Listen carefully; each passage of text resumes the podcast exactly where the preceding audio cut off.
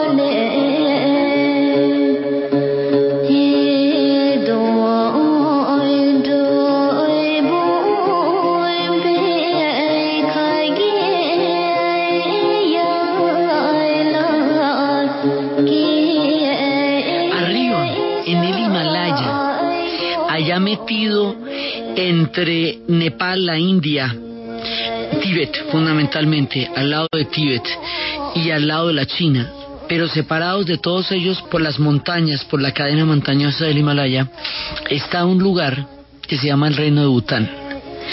Ese reino de Bután, el mundo no había oído hablar de ellos nunca. Ahora se oye hablar del reino de Bután porque miden la riqueza de la sociedad no por el no en términos de producto bruto interno, sino producto de felicidad interna. O sea, la capacidad que tengan las personas que viven ahí de ser felices es lo que le determina a la nación si la nación es rica o si la nación no lo es. Y este cambio de referente en el mundo llamó tanto la atención en una época en que la economía se volvió una ideología que empezó a crear la curiosidad, ¿cómo es ese país donde la gente quiere ser feliz y donde la felicidad de la gente mide el éxito del proyecto de sociedad? Entonces, esto suena novedoso. Nota que este es un país que tiene una vibración espiritual profunda. Entonces uno tiene un doble relato. Uno tiene un relato histórico de cómo ellos llegaron. A partir del momento en que llega el budismo, ellos existen desde hace mucho tiempo, tienen una, una antigua religión chamánica llamada el Bon.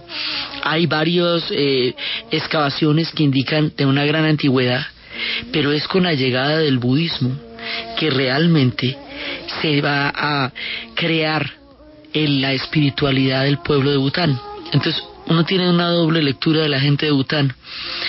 Una parte es la historia y otra parte es la religiosidad, la espiritualidad. Es un pueblo, digamos, viviendo en armonía con el cielo, con Buda y con el universo. Entonces, los dos planos están permanentemente interactuados Así que si uno los mira solamente por la materialidad de su existencia, ve solamente lo aparente. Y eso, viven muy bien. O sea, esto es chiquitico. Tienen 800 mil habitantes. Es un pequeño territorio como tienen tanta eh, amor por la naturaleza, porque los pilares de la felicidad están en la conservación de la cultura, están en el amor y en el respeto al medio ambiente, están en una comodidad material que para ellos es secundaria, pero que le paran bolas, motivo por el cual viven titinamente, y por, y, por la espiritualidad esos como esos cuatro pilares son los que ellos consideran que van a generar el producto bruto de felicidad, como ellos llaman, eh, que es como mide la nación. Lo que quiere decir que los ríos son absolutamente cristalinos y bajan del Himalaya y son así arroyos frescos de un agua completamente clara y límpida que lo recorre por todas partes. Es tan montañoso, tan montañoso, tan montañoso que el aeropuerto queda a cuatro horas de la capital Tempú, porque es el único pedacito plano que hay en todo el país. De resto son solo montañas, montañas, montañas, montañas. Entonces hay un clarito y ahí en el clarito tiene un aeropuerto peligroso, pero es el único sitio donde se puede meter porque el resto son solamente montañas. Un país escarpado, completamente montañoso, con una arquitectura que está por todo el país porque la arquitectura es única y es una arquitectura que, para podernos imaginar de alguna manera, se parece a la arquitectura tibetana a lo que hemos visto de Lhasa, porque la influencia del Tíbet en Bután es muy grande. Ellos vienen, digamos, originalmente los que traen el budismo vienen de la India y vienen del Tíbet. Y su relación con el Tíbet es fuerte, a nivel espiritual es muy fuerte. Entonces, es este país completamente montañoso, pero para llegar a Bután hay que llegar desde Delhi. Dicen, bueno, ¿desde dónde hay pueblos a Bután? Desde Delhi. Entonces, desde Nueva Delhi o desde Delhi se toma un vuelo que hace escala en Katmandú, Nepal. Y cuando se hace escala en Katmandú, capital de Nepal, entre Katmandú y Bután, entre la llegada al aeropuerto, está el Himalaya y está el Everest. Entonces, para poder llegar a Bután, usted tiene que ver el Everest y tiene que ver el Himalaya, que a la altura de un Airbus, de un avión gigantesco de estos, pues de estos aviones de dos pisos enormes, las montañas se ven a la misma altura del avión, un poquito más altas, y las nubes se ven por debajo. O sea, la majestuosidad del Himalaya es tan grande, tan grande, que nuestros vehículos de vuelo todavía no superan sus picos y toda la capa de nubes yace por debajo de las inmensas y sagradas montañas que preparan el espíritu para llegar al noble reino de Bután.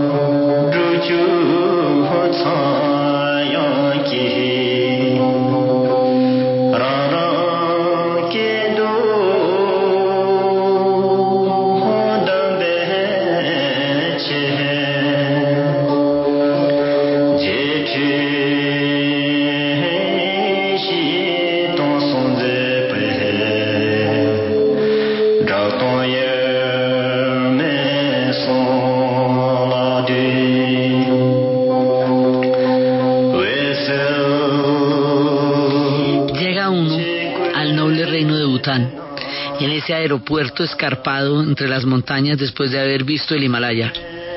Encuentra un país pequeñito.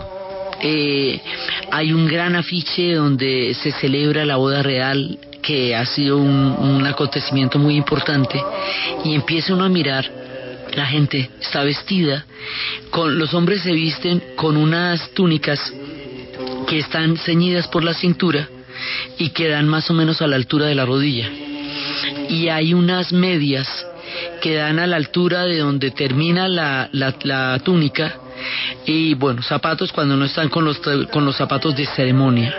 Esas túnicas están cruzadas, eh, son de rayas, las rayas y los colores determinan cantidades de cosas, las alcurnias, los, los por ejemplo, los uniformes de los muchachos son estas túnicas en gris y los, los hombres ejecutivos generalmente las tienen en rojas, pero los colores amarillos y dorados son colores del rey únicamente.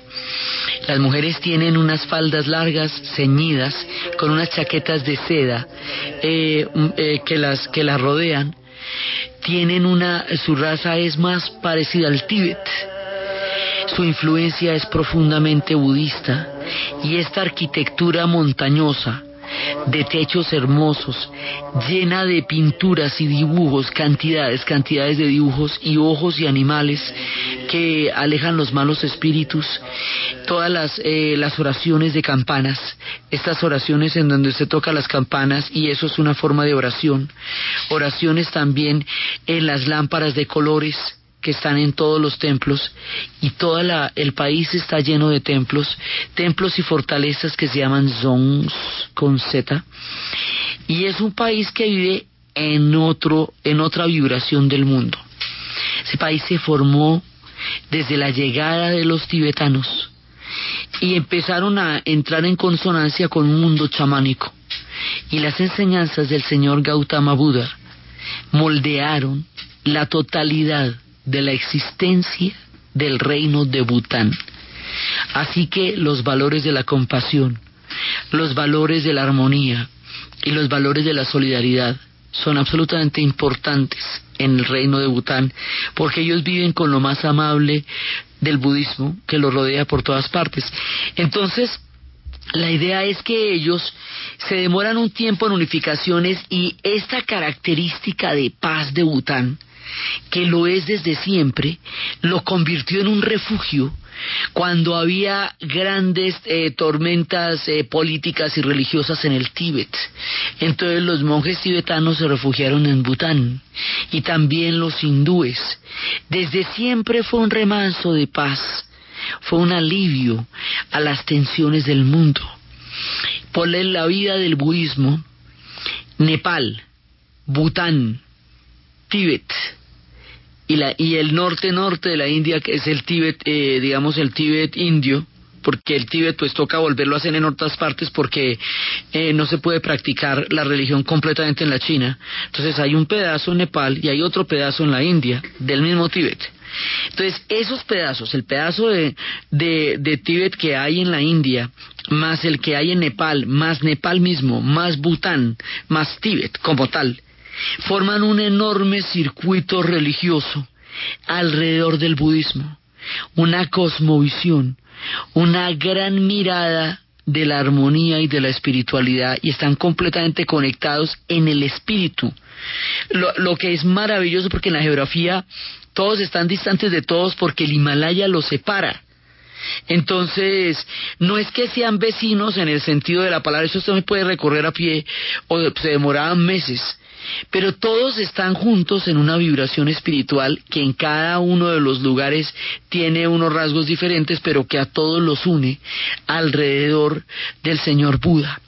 la versión de Tíbet es una versión lamaísta del budismo del lama tibetano y ese es el que va a inspirar a la gente de, de Bután. Entonces, cuando uno llega en todas partes, hay templos, hay estos zones son fortalezas y esas fortalezas también tienen templos porque hay una en el gobierno de Bután tiene los templos, los monjes tienen una incidencia altísima en el gobierno de Bután y en todas las fortalezas hay templos importantes, viven los monjes y hay salas de justicia y administración del país.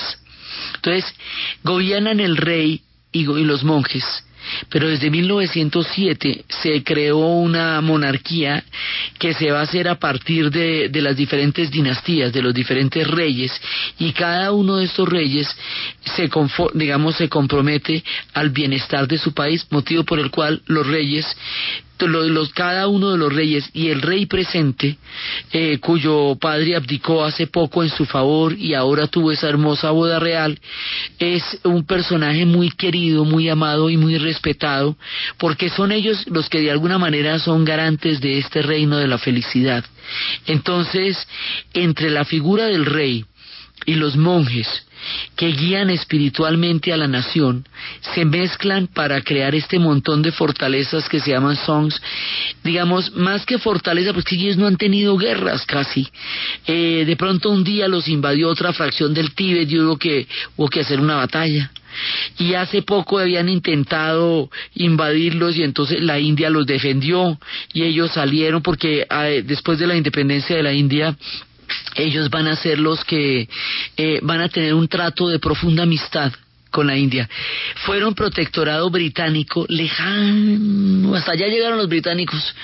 Entonces tuvieron guerras contra los británicos porque los británicos les querían quitar eh, territorios y les quitaron bastante territorio, digamos, ahí sí hubo un periodo de, de, guerras, pero luego finalmente eh, con la independencia de los británicos nunca los derrotaron o sea, no pudieron llegar a establecerse allá, digamos, de una manera tan permanente como lo pudieron hacer en el resto del planeta.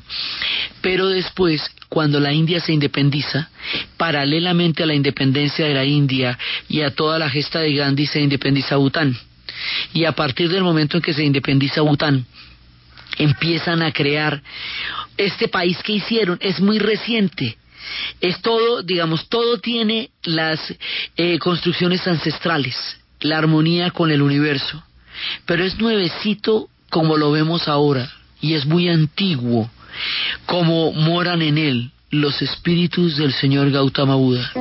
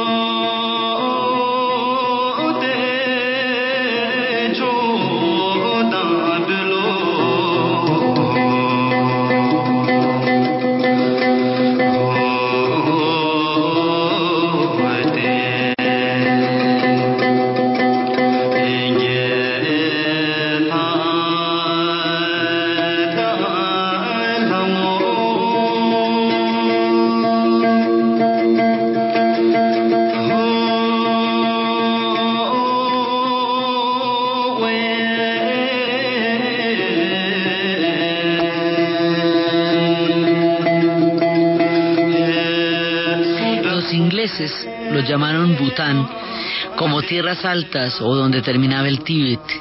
Ellos se reconocen a sí mismos como Druk Yul. Druk es la manera como ellos se refieren a sí mismos generalmente. Druk es el, ellos el reino del trueno y del dragón. Y estas dos figuras, el trueno y el dragón, son figuras tutelares en el mundo de Bután. Su más grande monasterio, el más importante, el nido del tigre, empotrado en lo alto de una montaña como una de las maravillas del mundo, casi inaccesible por mil quinientas escaleras, que se recorren además en altas y en bajas, porque eso no es una sola montaña que sube, sino suben y bajan, la mitad a caballo, una, una fortaleza inimaginable, un templo impresionante. Cuenta la leyenda que allí moraba un demonio que atacaba a la gente por los caminos y que permanentemente los, los aterrorizaba y les hacía mucho daño. Y entonces hubo un momento en que varios guerreros intentaron enfrentarse al demonio, pero el demonio los vencía todos. Así que trajeron un lama tibetano, uno de los lamas más poderosos, de los hombres más sabios, que se midió al reto en donde todos habían fallado y se encerró con el demonio, allí en lo alto de la montaña. y estuvo con él días y días y días y días. Y al cabo de días de este duelo entre el demonio y el lama, el demonio quedó domado. La manera como lo domó es que el lama le enseñó al demonio la compasión. Y al enseñarle la compasión, toda esta serena mirada del señor Gautama Buda, y al enseñarle el valor de lo que significa sentir como siente el otro, el demonio se domó y se convirtió en un guardián, en un guardián de los caminos que habría de proteger a los peregrinos. Y en esa, en la conmemoración de esta domada del demonio a través del arma poderosa e impresionante de la compasión, se hizo en honor a la leyenda uno de los monumentos más magníficos que se puedan imaginar sobre el planeta Tierra, el Tiger's Nest, el, el, monasterio del nido del tigre, porque fue allí donde anidó con un tigre, que era como una especie de demonio al que él domó con la compasión. Son muchas las leyendas que se conocen allá. Hay leyendas de peces que lloran. Contaba también la leyenda de los peces cuando el señor Buda empezó a organizar a los animales y empezó a organizar la tierra, llamó a los peces. Pero como los peces vivían en el agua, los peces eh, no le pararon bolas a Buda. Digo, hay que decirle a los peces que, vengan para acá para que hagamos el orden con todos los animales. Los peces no le pararon bolas. Entonces, mire, ¿sabe qué? Si los peces no me paran bolas, están por su cuenta. Y luego empezaron los hombres a comerse los peces. Y los peces empezaron a sufrir. Y cuando fueron donde el señor Buda le dijeron, Buda, ayúdanos, Buda ya se había ido de la tierra. Él había venido y se había reencarnado. Entonces los peces quedaron sometidos a las cadenas alimenticias que hoy conforman los ríos y el mar. Historias como estas se van contando en Bután. Vamos a continuar con los especiales festivos de Caracol después de la pausa comercial.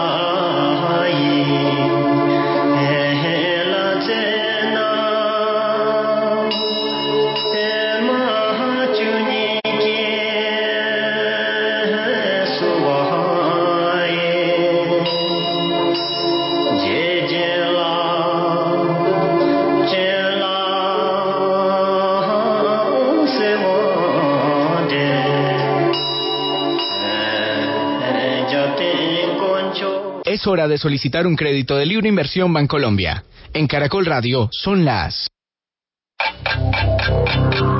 En Caracol Radio son las 11 de la mañana y 30 minutos. Normal, es una carta al revés. En ella no voy a pedir, voy a dar. Te doy mi risa para cuando estés triste, mi voz para que cantemos juntos y mi corazón por si algún día se rompe el tuyo. Puedes usarlos cuando quieras, porque tenemos tanto para dar que nos puede durar todo. La mejor forma de dar es darse a los demás. Comparte lo mejor de ti en darestarse.com. Grupo Bancolombia. Le estamos poniendo el alma. Maciza, tableros de madera. Maciza, tu mundo, tu estilo. Presenta Última hora, Deportiva Caracol. La lesión muscular que padece el colombiano James Rodríguez del Real Madrid no es grave y de fácil recuperación, sostuvo quien fuera médico de la selección Colombia y hoy de Millonarios, Edgar Muñoz. Edgar, no, afortunadamente es una lesión que realmente es, de, es muy buena pronóstico. Es una persona que, un deportista que se debe recuperar máximo en una o dos semanas. Eh, afortunadamente es una lesión muy, muy leve, afortunadamente. ¿Cómo se hace la recuperación? Primero, ponerlo en reposo. Segundo, iniciar muy rápidamente fisioterapia y tercero, colocar una plantilla para levantar el talón. En principio, James se perderá esta semana su compromiso de Liga de Campeones y el próximo de la Liga Ibérica. En Colombia, Atlético Nacional se desplazará esta tarde a Buenos Aires para el partido final por la Copa Suramericana ante River. Gilberto Arenas. Atlético Nacional ha jugado hasta el momento 18 partidos en territorio argentino. De ellos ha ganado 6, empatado 4 y ha perdido 8. Esta será la segunda final donde la máquina verde enfrenta equipos gauchos. Para Rodrigo Mora, esos antecedentes auguran que será una final muy emotiva. Sí, va a ser algo lindo. Creo que nosotros vamos a proponer buen fútbol. Pero como te dije, va a ser una final linda para disfrutarle y es importante que cerremos la, la llave en Argentina. 12 goles ha conquistado Atlético Nacional enfrentando a River. El equipo millonario, entre tanto, ha marcado 8 tantos. Más información en www.caracol.com.co y en Twitter, arroba Caracol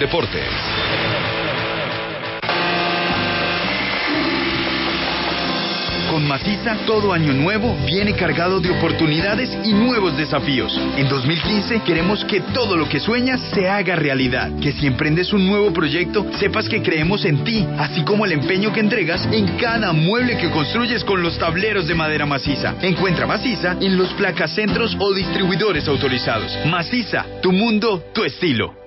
Es hora que puedas grabar desde cualquier televisor de tu casa. DirecTV presenta la hora en Caracol Radio. En Caracol Radio son las 11 de la mañana y 33 minutos. Con DirecTV puedes detener el programa que estás viendo en la sala, irte al cuarto y seguir viéndolo allí. Sí, claro, ¿cómo no? y lo que te perdiste en el medio te lo cuentan. Pones en pausa lo que estás viendo en el televisor de la sala y continúas viéndolo en el del cuarto, en el mismo punto donde lo dejaste. ¿Y a dónde llamo? Suscríbete a cero pesos y recibe dos meses gratis de programación. Compra ya, numeral 332. Marca gratis desde tu celular. DirecTV te cambia la vida. Promoción válida para clientes que adquieran servicios de televisión afiliando su pago mensual de débito automático del 1 al 31 de diciembre de 2014. Para planes de hasta dos. No aplica para prepago ni bronce max. Condiciones y restricciones. DirecTV.com.co. Misi Producciones presenta siempre Navidad. Pon a volar tu imaginación con el trineo de Papá Noel. Desde el 28 de noviembre en el Teatro con Subsidio con 30 músicos y 70 artistas en escena. Invita a Caracol. Boletas en tu boleta. 30% de descuento con Mastercard y débito maestro. Producto natural para el estreñimiento. Digestar. Digestar. Acción laxante. Suave, blanda y placentera. Digestar cápsulas forte. Digestar jalea y digestar fibra. Digestar para el estreñimiento atacar. En Caracol Radio son las 11 de la mañana y 34 minutos. Es un fitoterapéutico. No exceder su consumo. Hay indicaciones y contraindicaciones en la etiqueta. Si los síntomas persisten, consulte a su médico. ¿Punto naturista? Gracias, estoy buscando un diurético natural. Sí, señora. Diuremax, de Natural Freshly. Diuremax es un diurético natural seguro y confiable, cuyos principios activos están respaldados por investigaciones clínicas y científicas. Diuremax, diurético natural, que disminuye el edema de las manos, piernas y cuerpo. Diuremax no contiene estimulantes químicos. Diuremax, cuando la retención de líquidos es un problema de salud. Calidad Natural Freshly, con el sello del Instituto Farmacológico Botánico.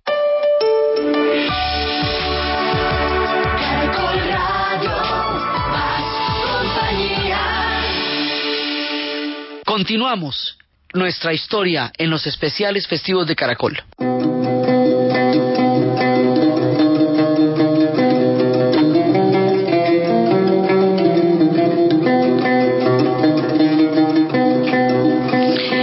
Hacia el siglo XII llegaron los Druptas, la secta que daría como forma a la, a la identidad de Bután. Y va a llegar poco a poco en este proceso un personaje que es Rinpoche, eh, Shamtuk Rinpoche, la política y la, autoridad política religiosa más importante. Él fue el que unificó el país. Entonces, a partir de la unificación del país, ellos van a tener una teocracia y van a ser eh, gobernados por los monjes en orden de reencarnaciones. Y este sistema de gobierno en orden de reencarnaciones va a ser reemplazado en 1911 por los reyes. Y los reyes van a, ser sus tutelares, digamos, hay cuatro reyes y el presente rey, el que está ahora. Ellos se refieren, están en todas partes, este es el primer rey, este es el segundo rey, este es el tercer rey. Y el rey de ahora ha decidido en, en concordancia con su padre que mm, es importante que Bután conozca la democracia. Entonces pasamos de un régimen teocrático a una monarquía. Y ahora esa monarquía se va a volver constitucional y mediada por, el, por el, la voz del pueblo. Entonces, la manera como ellos lo hacen hace cinco años, empezaron un proceso de democratización a través de una gran campaña educativa que hizo el ministro de Educación, otro de los ganadores de los premios Guzzi, que fue un hombre, es un hombre de una generosidad y una dulzura inmensa, para enseñarle a la gente de Bután que es bueno que opinen sobre todos los destinos y para compartir con ellos fundamentalmente la responsabilidad de la felicidad. Al empezar una democracia en Bután, no es solamente responsabilidad del rey que el pueblo de Bután sea feliz, sino que cada uno de los ciudadanos tiene la responsabilidad de velar por su propia felicidad y por la felicidad del país. De esa manera no estamos esperando que la felicidad venga solamente desde afuera, sino que todos somos responsables de la felicidad de Bután. Entonces, de esta manera se maneja la monarquía en la actualidad. Ellos vivieron aislados durante muchos, muchos siglos y gradualmente se abren poquito a poquito, antes porque no tenían las carreteras y ahora porque necesitan a cuenta gotas el contacto con el mundo exterior, porque parte de su, digamos, de su etérea estructura está en que se mantenga un poco con estas condiciones de, digamos, de, de identidad histórica para ellos es importante. Entonces, la entrada ya es complicada, no, no, no es fácil. Y ellos tienen una relación muy profunda y muy cercana con la India. Lo tienen desde la cosmovisión, lo tienen desde el hecho de que Buda nació en la India. Buda nació en el norte de la India, digamos, lo que hoy es eh, la ciudad quedaría hoy en Nepal, pero eso era parte de la India y Buda va a hacer sus enseñanzas allá, va a encontrar a 40 minutos de Varanasi bajo el jardín de Sarna en un árbol de higuera la iluminación que le daría la clave de del, el origen del sufrimiento. O sea, nosotros no podemos hablar de Bután sin hablar de Buda. No podemos dejar de contar esta historia de cómo el señor Gautama Buda, pintado como está en todos los templos de Bután, había nacido como un gran príncipe, lleno de riquezas y de maravillas. Había sido una travesía a través de los árboles para llegar allá. Su padre quería que él fuera rey de un inmenso territorio y lo había criado dentro de todos los placeres, los deleites, la belleza y la maravilla de la vida, entre la música, los buenos espíritus, una hermosa mujer, un hijo, gente que le hacía la vida amable quería alejarlo del dolor y quería prepararlo en el paraíso para ser un gobernante. Pero Buda salió del paraíso, salió de su jardín, salió y encontró a un hombre moribundo, a un hombre enfermo y a un hombre eh, viejo. Y entendió que nada era permanente, entendió que la vejez llegaría a, para todo el mundo, que la muerte era inevitable y que el sufrimiento existía. Y esta verdad le trastornó el alma tanto que no pudo volver a su jardín, porque nada tenía ya el mismo valor una vez que había comprendido lo impermanente y la condición del sufrimiento. Y por esa razón abandona su jardín y se va por el mundo para buscar la iluminación del origen del sufrimiento. Primero intenta toda clase de abstinencia, lo que lo va a llevar a una situación de incomodidad profunda, a un extremo del cual no, no obtiene la respuesta que busca. Cuando decide romper el ayuno y la abstinencia y sus amigos lo critican por eso, continúa su camino hasta que debajo de la higuera de sarna, del jardín de sarna, cerca de Varanasi, va a entender la iluminación. Y la iluminación le dice que el origen del sufrimiento es el apego. Es tratar de hacer permanentes las cosas que en su naturaleza no son permanentes. La naturaleza de las cosas es el cambio, es no permanecer. Si la gente se aferra a lo que a, querer que lo que no es permanente permanezca, ese apego genera sufrimiento. Es el apego a, a, a evitar que la vida cambie cuando la naturaleza de la vida es el cambio. Entonces, cuando eso suena simple, pero es de una complejidad impresionante.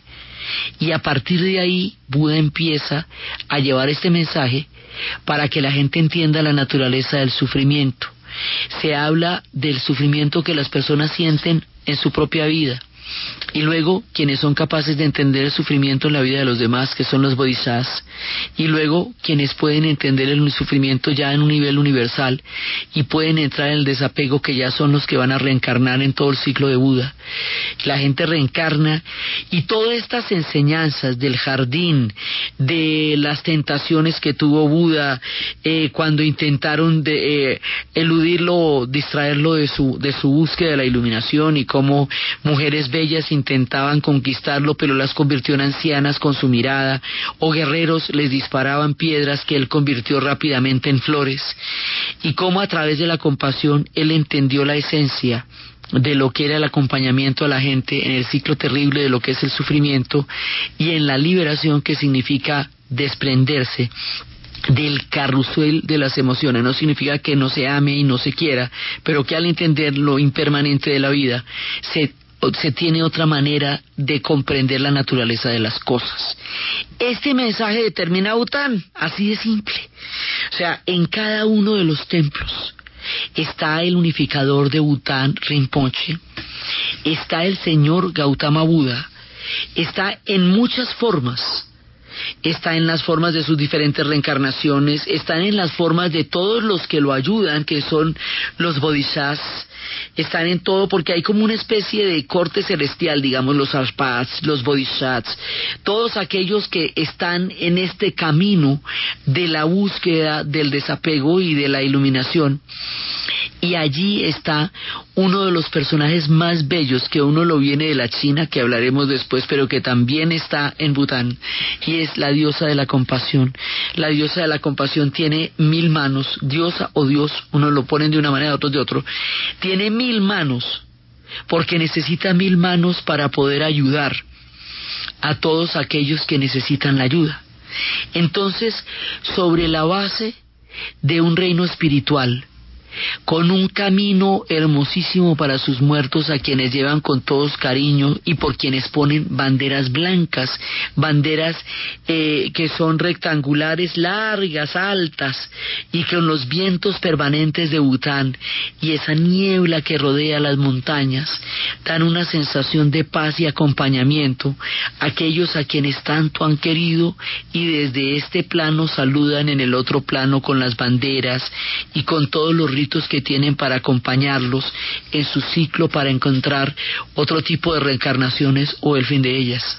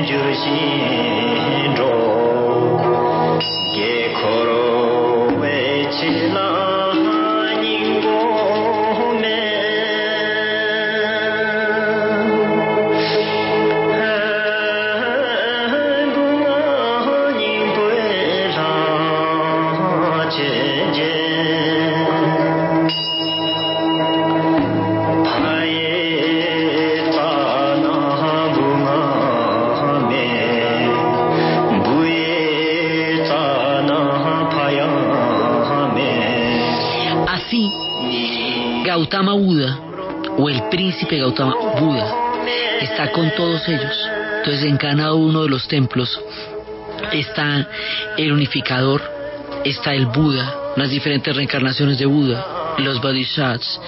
Esta forma de la compasión tiene mil manos y mil cabezas y en la cabeza, muchas manos y muchas cabezas y en la cabeza de arriba está Buda, porque es todo un viaje aspiracional para llegar el momento en que el desapego lleve al alma una tranquilidad tal que no necesite volver a reencarnar pero mientras se complica, digamos, se produce todo ese ciclo, se va enseñando el silencio interior de quien se va desapegando, no quiere decir, desapegarse no quiere decir que las cosas sean menos importantes, ni menos valiosas, ni que haya menos amor, sino que no hay un apego a que permanezcan para siempre. Eso es, digamos, como la, eh, el fundamento. Entonces ellos están en esta, digamos, como en este desapego, en esta búsqueda. Eh, la religiosidad entre ellos es muy, muy importante, pero muy importante. Entonces ellos eh, tiene, se expresa a través de festivales y los festivales son danzas que por un lado eh, recuerdan esta permanente lucha contra los demonios que va desde las antiguas religiones, desde el, chamanismo y el animismo original que ellos habían tenido en el comienzo de la época boom, hasta la llegada del budismo y de todas maneras las maneras como ellos se enfrentan a los demonios. Y también van desde unas suaves ceremonias de una infinita dulzura, donde danzan los hombres y las mujeres con una ritualidad núbil, delicada. La gente de Bután es delicada, suave, dulce y su manera de vivir es serena. No hay en ellos las digamos como las turbulencias del mundo que los rodea. Y están rodeados de un montón de pueblos y de, y de líos, pero a ellos, a ellos los tienen en otra, ellos están en otra vibración cósmica. Están profundamente ligados a Tíbet desde el origen. Por lo tanto, el problema tibetano ellos lo sienten como propio.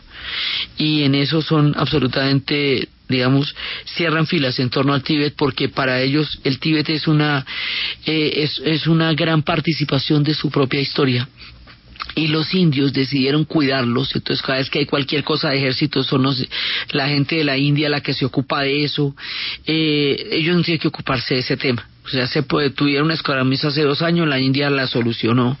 Ellos se ocupan de su propia felicidad y la relación con la India es muy muy muy fuerte entonces decía uno de los señores de que había ido a las misiones de Bután los problemas de esta gente son perfectamente solucionables eh, son perfectamente, eh, digamos, fáciles de arreglar. Ellos no quieren ser ricos, no les interesa. Eh, y no es que no tengan un plan para el financiamiento del país.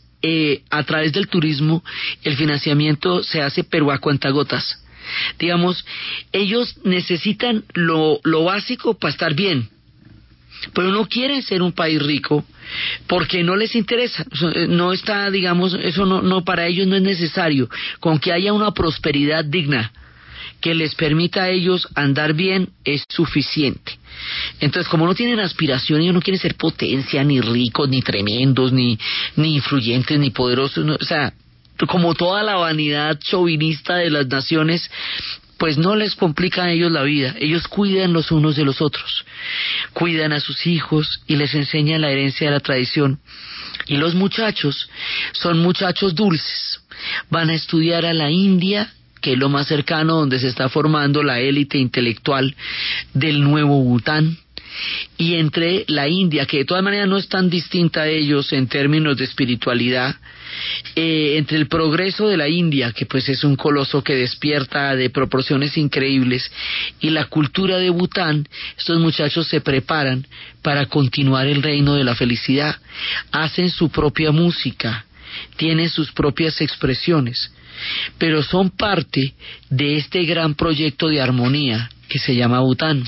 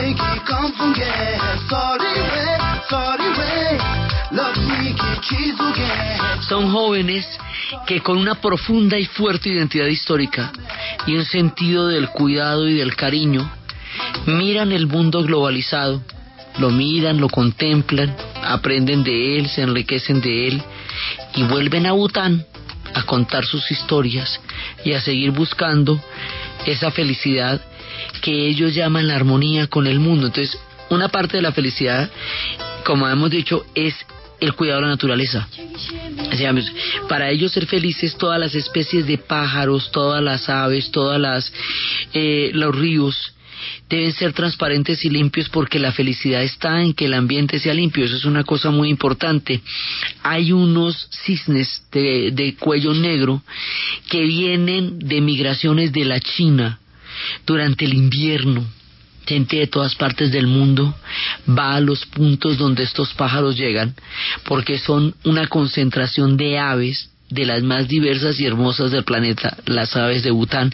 Ellos son tan importantes las aves de Bután como son los, eh, pues, los propios habitantes de Bután y la limpieza de los ríos, porque sin ello no hay felicidad. O sea, en un país que estuviera con, las, con los ríos sucios, pues ellos no podrían ser felices sin la identidad histórica, que es la que les da la fuerza interior, tampoco podrían porque se perderían en el tiempo.